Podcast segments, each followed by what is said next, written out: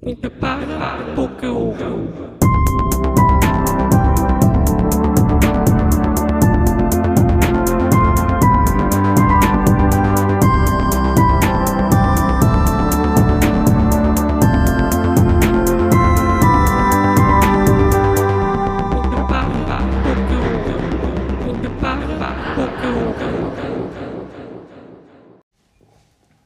Sejam muito bem-vindos à estreia do novo podcast da APG. O meu nome é António e hoje temos connosco o Pedro Baena. Pedro, bem-vindo. Antes de mais, muito obrigado por teres aceito o nosso convite. António, olha, obrigado eu por, eh, por poder participar nesta nova temporada do podcast. Fico muito contente. Já tinha participado num episódio da temporada anterior e agora poder vir depois, de, depois desta experiência na Argentina. Sei que vamos falar disso, já, já me deste assim uma dicasinha que vamos poder falar um bocadinho sobre a Argentina. Portanto, poder partilhar um bocado desta experiência acho que faz todo o sentido e, portanto, fico muito agradecido a ti e a toda a equipa da APG por este convite. E é exatamente aí que vamos chegar, mas para já vamos começar pelo início. Pedro, vamos chegar no teu passado mais longínquo. Como é que um rapaz lisboeta, um puro alfacinha, estudante de Economia no Liceu Pedro Nunes e que no ensino superior até começa por ingressar na licenciatura de Gestão, como é que este rapaz acaba no mestrado de Viticultura e Enologia do ISA? Como é que, digamos, como é que surge este teu interesse pelo mundo dos vinhos? Olha, António, isso é aquela clássica pergunta que, que todos me fazem. eh, os meus pais fizeram-me na altura, os meus tios fartam-se de fazer, todos os meus amigos e amigos dos meus pais, sempre que ouvem esta história, fazem-me sempre essa pergunta. Ah, olha, é uma história gira. Eu, basicamente, acho que como todas as pessoas, naquela altura, sétimo, oitavo ano, depois o nono, quando tínhamos que escolher uma área, eu comecei a ver que a área com que eu me identificava mais e que eu gostava e que tinha algum prazer era, era a parte de economia, porque eu depois sempre gostei muito da parte da parte de empreendedorismo, não só de empreendedorismo, de criar uma empresa e tudo, mas também pegar em projetos, foi também aquilo que fiz, que fiz tentei, tentei ajudar com uma equipa, não foi só eu, uma série de pessoas tentámos pegar na altura, voltar a pegar na APG, portanto, agarrar nesses projetos sempre me fascinaram muito eh, e por isso para mim faria todo o sentido ir para, para a gestão. E o que aconteceu foi, olha, quando comecei, eu não tinha ligação nenhuma ao campo, a pequena ligação que tinha era quando o meu pai e os, tios, os meus tios, portanto os irmãos do meu pai, têm uma, têm uma propriedade, uma quinta no Algarve, e, e eu passava lá e passo lá as férias de verão praticamente todas, portanto a minha ligação ao campo era só as férias de verão, era, era muito pouco. Mas sempre me fascinou muito e sempre achei que, não sei bem porquê, mas sempre desde miúdo achei que, que a minha vida poderia passar pela parte agrícola. Mas eu não tinha conhecimentos nenhuns e, portanto, quando foi a altura de decidir, no nono ano, escolhi, escolhi gestão, escolhi economia para depois ir para a área de gestão. Eh, e depois a parte agrícola voltou a chamar-me, ou começou-me a chamar verdadeiramente, quando comecei a namorar com a Maria, que é a minha atual namorada, na altura, no meu primeiro ano de universidade, a Maria é Manjana, é de Évora, e, e então, olha, quando comecei a namorar com a Maria, comecei-me a apaixonar, comecei a ir muito a Évora e comecei-me a apaixonar a 100% pela forma de viver que se vive no campo, não é? Portanto, eu sempre estive habituado, fiz a minha vida toda em Lisboa, na grande cidade portuguesa, uma confusão, um trânsito, tudo, e de repente começo a namorar com uma rapariga e começo a ir passar fins de semana a um sítio que é, é o contrário, é de passar do 80 para o 8, e aquilo, ad- adorei aquilo, continuo, continuo a ser fanático por Lisboa, adoro a cidade de Lisboa, acho que é das cidades mais incríveis e mais bonitas eh, do mundo, pelo menos aquilo que eu conheço, mas, mas, mas tenho, como alfacinha, tenho que defender a minha cidade. E, e por isso acho Lisboa incrível, mas a verdade é que cada vez mais tipo, dou, dou valor à qualidade de vida que se vive no campo. E por isso, eh, nessa altura, quando comecei a namorar com a Maria, comecei a perceber que o campo era o que me apaixonava eh, e comecei a perceber de alguma forma que era isso que queria fazer no resto da vida. Depois, dentro dessa parte agronómica, portanto decidi que- a parte da agronomia era o que eu queria ir. Dentro da parte agronómica, como tu sabes, há muitas vertentes e comecei a perceber qual delas é que me apaixonava. E tive a sorte de ter o, o pai da Maria, que é um, que é um enólogo português, e que, pronto, sendo enólogo, eu comecei a ir muitas vezes à casa, à casa da Maria, à casa dos tios, beber uns copos de vinho, comecei, não percebia nada de vinho, eu bebia vinho com os meus amigos para ir sair à noite e pouco mais, e comecei a perceber muito mais sobre vinho, eh, e, a, e a entrar naquele mundo e de repente percebi que era mesmo essa área que queria. Pronto, olha, foi assim que tudo começou. Portanto, a verdade é que a Maria é a grande responsável por eu neste momento estar, a- estar em enologia. Bem, obrigado Maria e continuando então a, a nossa entrevista. Eh, antes de, antes de, de provarmos que, que, que efetivamente para defenderes Lisboa já, já, visitaste, já visitaste alguns cantos do mundo, eh, vamos começar pelo, pelo portanto, por- entanto, por este, entretanto, por este mestrado. Tu encontras neste momento uma fase terminal da tese e até já tens eh, talvez alguma experiência que gostasses de partilhar connosco sobre, sobre o mestrado. Uh, pegando também nisto, tens algum conselho para dar aos atuais e futuros alunos de, deste mestrado e talvez até uma cadeira favorita e, e o porquê da escolha da mesma? Uh, António, olha, pergunta gira. Várias, várias perguntas na mesma pergunta, mas tens aí temas interessantes. O que é que eu te posso dizer? Olha, cadeira preferida, Engenharia Enológica. Foi, foi a cadeira que me fascinou mais. Nós, infelizmente, tivemos essa cadeira durante o Covid, portanto, não tivemos a 100% com o professor, ou quando tivemos a 100%, mas era por Zoom, como, como, foi óbvio, como é óbvio, e portanto foi uma cadeira que eu tive muita pena de não, não, poder, não poder estar tão ativamente com o professor. Eu acho que nós até tínhamos uma visita de estudo nessa altura, e como é óbvio que não se realizou, eu tenho muita pena disso. Portanto, essa posso dizer que foi a minha cadeira preferida e que vai mesmo de encontro àquilo que eu quero de enólogo, de ser enólogo, porque aquilo é muito uma parte muito, muito teórica, mas também muito prática. Portanto, faz todo o sentido para mim. O que é que e que conselhos é que posso dar? Olha, eu acho que, acima de tudo, o ISA, o, ISA, o mestrado no ISA é muito teórico. E eu acho que nós temos que tentar puxar um bocado, uh, tentar fazer, fazer um esforço por nós também. Portanto, imagina, eu aconselho a 100% todas as pessoas a, a verem documentários sobre enologia, sobre vinhos, não ir só para a parte de enologia, se quem, há pessoas que querem, ser, que querem seguir viticultura, verem podcasts, uh, ouvirem, ouvirem podcasts, desculpem, verem documentários, verem filmes, Netflix tem uma série de filmes, documentários giros sobre enologia, sobre viticultura, sobre o mundo do vinho, sobre o sommelier, sommelier, é, em escanção, que se diz em escansão, em português diz escansão, também é uma área gira que que não é bem a parte de enologia, mas tem, tem uma parte fortíssima de prova, também é, aprende sempre qualquer coisa por aí, portanto acho que faz todo o sentido. E assim, olha, a experiência que eu, pergunto, falaste numa experiência, a experiência que eu gostei mais e que para mim fez mais sentido foi os almoços com o professor Manuel Malfeito, uh, aqueles clássicos almoços em que o professor vai buscar uma garrafa, somos três ou quatro alunos com o professor, o professor vai buscar uma garrafa, tapa para não vermos o rótulo e está-nos a dar uma aula durante uma hora e meia do almoço para depois irmos todos para uma aula do professor, ainda vamos provar mais. Portanto, isso, imagina, foi aquele. Tenho a certeza que com 50, 60 anos, se, se Deus quiser, vou estar, vou estar a lembrar-me destes almoços com o professor mal feito. Foi incrível mesmo.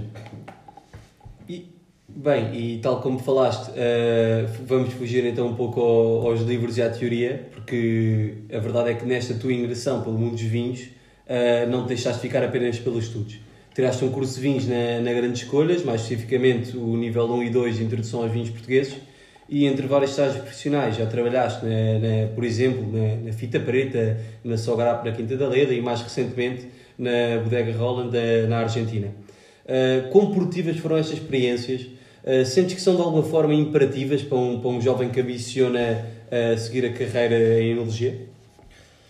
Olha, António, essas experiências eu acho que são verdadeiramente fundamentais. Primeiro que tudo, para uma pessoa perceber se gosta ou não de, de enologia. Acho que, acho que este curso é mesmo, tens de ter paixão, acima de tudo. E não é paixão por beber vinho, porque isso há milhares e milhares de pessoas que têm, mas depois não têm paixão para seguir a enologia. A enologia é muito mais do que beber vinho, é muito mais do que provar vinhos e é muita ciência, muita teoria. Portanto, uma pessoa tem mesmo de ter paixão para seguir esta parte.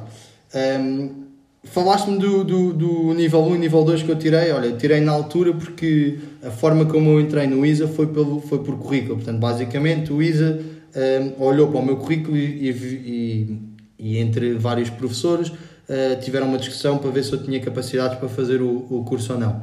Um, foi, era um dos requisitos, havia vários requisitos para se poder entrar e um dos requisitos que eu, o requisito que eu escolhi foi este de foi este de currículo. E por isso, na altura, ou seja, um ano antes, comecei a pensar que queria para o ISA, portanto comecei a apostar no meu currículo. Portanto, para mim faria todo o sentido fazer este curso, que eu aconselho a toda a gente, a, quer a revista de vinhos, quer a, a revista Grandes Escolhas, tem estes cursos e aprende-se imenso, prova-se muitos vinhos e são com profissionais incríveis, portanto, olha, faz faz todo o sentido e aconselho toda a gente a fazer. Depois falaste nesses estágios todos que fizeste, faltou-te só o da que foi os primeiros, fiz dois anos na Azamor, foram as minhas primeiras vindimas, e fiz, olha, primeiro a Azamor fiz para perceber se era, mesmo, se era mesmo esta área que eu queria fazer, porque eu, na altura tinha a ideia de querer ir para a mas queria ter a certeza.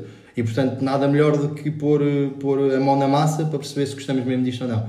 Portanto, agradeço muito a Alison, que é, que é mãe de um amigo meu e que na altura apostou em mim sem eu ter conhecimento nenhum sobre o vinho. Portanto, foi uma pessoa espetacular e que me convidou no ano a seguir outra vez para ir fazer as vindimas. Portanto, só tenho que agradecer. Foi uma experiência incrível. E, e, pronto, e como tu disseste, fiz, fiz mais uma série de fiz mais uma série de, de estágios, passei, tive no, tive no Douro, tive no Alentejo, agora recentemente estive na Argentina. E, e o que posso dizer é que cada uma de- em cada uma delas aprendi qualquer coisa e, e deram todas deram bases eh, para, para o futuro e principalmente para, para o futuro e não que eu, que, que eu desejo ser. E portanto só tenho que agradecer a, a todas as equipas em todas, em todas as adegas onde passei porque todas levo qualquer coisa eh, quer de conhecimento, quer de carinho porque fui muito bem tratado em todas e só tenho que agradecer e provei vinhos incríveis porque todas elas fazem vinhos espetaculares portanto isso é o, é o melhor dos dois mundos E continuando nestas, tu, nestas tuas experiências profissionais, fala-nos então, por favor, um pouco mais do, do teu estágio mais recente na, na Bodega Roland. Como é que foi trabalhar no outro lado do mundo, não é? Tu te- com certeza que tens de ter sentido ah, algumas diferenças, pelo menos da Argentina para Portugal ainda vão uns belos quilómetros de distância. Olha, foi. A Argentina foi, foi, um, foi eu estar a acabar o mestrado, estar na fase da tese e perceber que, que, precisa, que precisava de. também para me destacar um bocado da concorrência, acabei isto, ou seja, nós somos todos muito amigos, todos estamos na mesma turma e tudo, mas a verdade é que há alguma concorrência para chegarmos ao- aos lugares topo nas grandes adegas portuguesas e por isso percebi que faria todo o sentido e que a maior parte dos grandes enólogos portugueses tinham feito experiências lá fora. E por isso decidi arriscar e, e pronto, e decidi que para, fazer, para poder fazer duas vindimas no ano, a Argentina temos as vindimas são mais ou menos em março, portanto consigo fazer, conseguia fazer estas vindimas em março e depois agora em agosto fazer vindimas em Portugal, portanto consigo fazer dois em um, duas vindimas no ano, que é espetacular. E, e achei que a Argentina faria todo o sentido e comecei à procura, comecei a mandar uns e-mails e comecei a falar assim com umas certas pessoas e o problema é que com isto do Covid estava muito difícil, até que um mês antes mais ou menos de ir para a Argentina, decidi, o enólogo desta adega, da adega Bodega Roland, hum, mandou uma mensagem, portanto tinha, tinha sabido que eu estava interessado, houve uma pessoa que lhe mandou o meu currículo e ele mandou uma mensagem a perguntar se eu continuava com interesse e tudo. O que é que eu posso dizer? Olha, Bodega Roland é, um- é uma adega na Argentina do, do Michel Roland. O Michel Roland é provavelmente o enólogo mais conhecido de todos os tempos. Um enólogo francês, já com, diria que na casa dos seus 70 anos, já um bocado velhinho, mas um enólogo consultor que já fez consultoria a mais de 200 adegas. Portanto, é de longe o enólogo com mais nome, faz, mudou muito, mudou mas mesmo muito o estilo de vinhos que nós bebemos hoje em dia, principalmente os vinhos de qualidade, porque ele também, posso dar aqui uma mini aula de história muito rapidamente, mas ele também era amigo do Robert Parker, o Robert Parker é, o, é aquele crítico de vinhos que está associado a uma revista e que, e que basicamente é um dos principais críticos e, e basicamente na altura os vinhos de se tivesse uma boa pontuação e como acontece hoje em dia também, mas se tivesse uma boa pontuação no Robert Parker é- era garantido que tinhas o teu vinho vendido.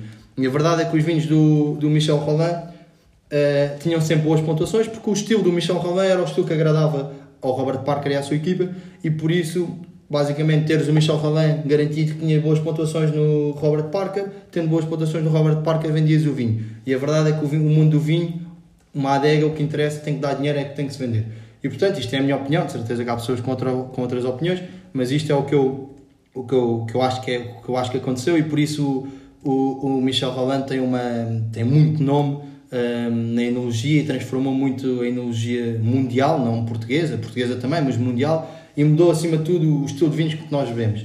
E portanto foi, olha, foi, foi, foi ir para uma adega do Michel Roland, que para mim acaba por ser um ídolo, ter, ter a sorte de o conhecer e ter, ter tido um, um assado, como eles chamam, uma churrascada com ele, uma almoçarada em que, que me apresentei e ele foi 5 estrelas, poder falar um bocadinho com ele, poder ter um bocadinho da experiência dele, de como é que, como é, como é que a adega dele funciona e acima de tudo, pronto, foi aquilo que tu falaste, foi uma aventura, atravessar o oceano, uma, uma- um idioma diferente, falar espanhol, eu falava muito pouco, não é que agora falo melhor, agora falo portunhol, mas na altura falava só português, não falava nada de todo espanhol. E portanto foi assim uma experiência gira, foi um desafio muito, muito interessante. E eu, olha, gostei mesmo muito da experiência. Aconselho a toda a gente, eu, era, eu sempre fui uma pessoa muito caseira, não queria todo ter feito esta experiência, foi um bocado mesmo para apostar no currículo. Hoje em dia, há bocado faz também conselhos, qualquer pessoa que vá para a enologia, sou a primeira pessoa a dizer mandem-se para fora, vão para os Estados Unidos, para a Califórnia, vão para, para a África do Sul, para Nova Zelândia, para a Argentina, para qualquer lado, porque acho que faz todo o sentido eh, irem para outra realidade. E então, com todas estas experiências e conhecimento que tens partilhado aqui, que acumulaste até hoje, neste momento, para ti, quais são os aspectos ou características que mais valorizas num vinho? E pegando um pouco no nosso patriotismo e agarrando no- nos vinhos portugueses, para ti, qual o maior desafio que esses mesmos vinhos atravessam nos dias de hoje? Olha, o que eu mais procuro num vinho, acima de tudo, resposta rápida, equilíbrio. Equilíbrio é o que eu procuro num vinho. E depois, complexidade. Eu, mas isto também tem muito a ver com o meu estilo. Eu gosto de vinhos mais, mais agressivos. Eu gosto daquelas castas um bocado mais rústicas, para teres um bocado de ideia. Uh, Petit Verdot é a minha casta preferida nos tintos, porque eu gosto mesmo daquela agressividade, aquela astringência uh, no estilo de vinhos. Portanto, eu, acima de tudo, mas, mas consigo perceber, há certos vinhos que eu provo que não são o meu estilo, mas consigo dizer que o vinho está bem feito. Portanto, se me perguntares o que eu procuro, é equilíbrio. Isso para mim é o mais importante de tudo. O que é que eu acho que os vinhos portugueses têm desafio? Olha, acima de, é aquela luta que temos tido há algum tempo, que é nós portugueses temos, somos fortíssimos na parte do vento, portanto misturar castas, mas temos as castas típicas portuguesas, portanto é muito difícil chegares a, um, a França, Itália, aos Estados Unidos e de repente estares a vender uma Toriga Nacional, quando o que eles sabem é o que é o Merlot, o Malbec e o Sauvignon Blanc e o Cabernet, portanto nós vendermos as nossas castas é o que é difícil. Agora, temos grandes vantagens, preço qualidade, somos dos melhores países, se não o melhor, para mim, para mim somos de longe o melhor, portanto temos um grande caminho para fazer pela frente, acho que na parte de enoturismo estamos 20, 30 anos atrás do que se faz em Napa Valley, do que se faz na Argentina e no Novo Mundo, e portanto acho que temos um grande caminho para percorrer. A Vini Portugal tem feito um trabalho fortíssimo nessa área, temos, mesmo em contexto de pandemia, temos, temos aumentado as prestações, portanto acho que estamos no bom caminho, mas, mas ainda falta muito, ainda falta muito. Então falámos até agora, já falámos do passado, falámos do presente, resta-nos então olhar um pouco para o futuro. Imagina agora que podias escolher uma, uma empresa para ir trabalhar. Uh, neste momento, qual seria a região, presumo portuguesa, em que mais gostarias de trabalhar? Por outro lado, uh, gostarias num, num futuro próximo de trabalhar para o trem ou ambicionas já ter um projeto só teu? Olha, região portuguesa, Alentejo. Alentejo é, pronto, como há bocado com os elogios todos que fiz ao Alentejo, é que, como é óbvio, é aquela região que eu, que eu gostava muito de trabalhar. Uh, mas, também, mas também tenho dito, tenho duas regiões estrangeiras que, que, seria, que, que é um sonho que espero um dia poder, com, poder concretizar, que é, gostava muito de trabalhar e ter um vinho em Priorato, numa região que, de Espanha, perto de Barcelona, porque sou muito, muito fã dos vinhos de Priorato, sou é, é, é, lá era o que estávamos a falar um bocado, é o meu estilo de vinho, portanto Priorato é, é aquela região que eu adorava fazer vinhos, e agora Mendoza, fiquei apaixonadíssimo por Mendoza, fiz muitos amigos lá e gostava de ter um, um projeto um projeto lá que pudesse ir uma, duas vezes por ano uh, para fazer, ter um vinho, para ser um projeto pequenino para ir lá. Vinhos meus, gostava, imagina, eu gostava de ser, assim muito rapidamente, o que é que eu gostava de ser? Gostava de ser um enólogo, ou fazer parte de, da equipa de enologia de uma casa grande, uh, ter uma, uma ou duas consultorias e gostava de ter uns projetos pequenos com, com amigos enólogos da minha turma, da APG, em que posso dar o exemplo. Há um projeto que é o Young Winemakers, que, que eu acho que agora está um bocado em stand-by, mas que, eu, para mim faz todo sentido. Eu gostaria muito de fazer o mesmo género, mas com, com a minha geração. Ora, isto é o exemplo do, de um futuro ambicioso. Bem, Pedro, para terminar, vamos por favor imaginar neste momento que, que tens aqui contigo um jovem que ambiciona iniciar os seus estudos em viticultura e enologia e talvez mais tarde uh, fazer carreira nesta mesma área. Que conselho tens para dar a este jovem que, que tens aqui contigo? Aquela, aquela clássica pergunta que eu gostava de que tivessem feito. Pronto, imagina, eu não posso perguntar o que é que diziam os teus olhos, senão iriam-me acusar de, de plágio. Não, mas olha, isso era aquela pergunta que eu gostava de ter ouvido na altura que decidi ir para a enologia que é que, que é que eu aconselho? Acima de tudo, fazer vindimas. Acho que não, não faz sentido uma pessoa ir para a enologia sem ter feito uma vindima. Quer dizer, fazer sentido faz, mas, mas é porque é um mundo completamente diferente. A parte teórica, a parte do curso é completamente diferente daquilo que nós imaginamos. Portanto, uma pessoa ter a realidade do que é que são as vindimas, acorda-te logo para a vida que é e percebes logo se é aquilo que queres fazer para o resto da vida ou não. Depois, Uh, o que é que eu aconselho mais? É continuar a estudar, imagina, eu acho que eu estou na fase terminal, mas continuo a ver uma série de comentários, uma série de vídeos, sempre a ver os artigos que saem, quer na revista de vinhos, quer na Grandes Escolhas, quer no, nos documentários do, do, dos Imperdíveis, do, do, há assim uma série de coisas que vão saindo, imagina, uma pessoa estar sempre na atualidade, ir acompanhando, o mundo do vinho não é só, não é só lançamentos de vinho, ir às feiras também é importante, mas ir acompanhando tudo, imagina, eu chego a estar a, a ver artigos sobre o marketing de vinho, sobre rótulos de vinho, sobre a parte ambiental, portanto eu acho que nós temos que, um, um enólogo hoje em dia não é só fazer vinho, é muito mais do que isso, é, acaba por ser um técnico, acaba por ter que saber um bocado de vendas, acaba por ter que, estar, ter que ser um expert em várias áreas, portanto eu acho que é, é, continuar a estudar, mesmo aqueles que estão a acabar o curso, é, é não parar de estudar, continuar a ver, a ver livros, a ver artigos. Olha, acima de tudo é, quando tens uma oportunidade, uma, quando uma porta se abre é não a fechar, é mesmo aproveitar, arriscar e, e ser um chato. Eu acho que acima de tudo é quando tu vês um enol, quando tens a oportunidade numa feira de encontras um enol que tu sempre admiraste, é ser chato, nem que bebas um pinho a mais só para teres um bocadinho mais à vontade, mas vais fazer as perguntas. Se eu disser a quantidade de estágios que já me propuseram só por, eh, nas feiras por, por, por não ter medo e ir falar com, com enólogos, não, não te caberia pela cabeça. Portanto, acho que acima de tudo é aproveitar tudo. Este mundo, é um, o mundo do vinho é um mundo pequeno, portanto, olha, é que, é, há que aproveitar e há que arriscar. Jovens, espero que tenham anotado tudo no bloco de notas. Pedro, muito obrigado. Foi efetivamente um enorme prazer ter-te aqui hoje connosco. Ah, aos nossos ouvintes, espero que tenham gostado tanto como nós desta entrevista e em breve teremos mais novidades. Obrigado, uva. Muita para, pouca uva.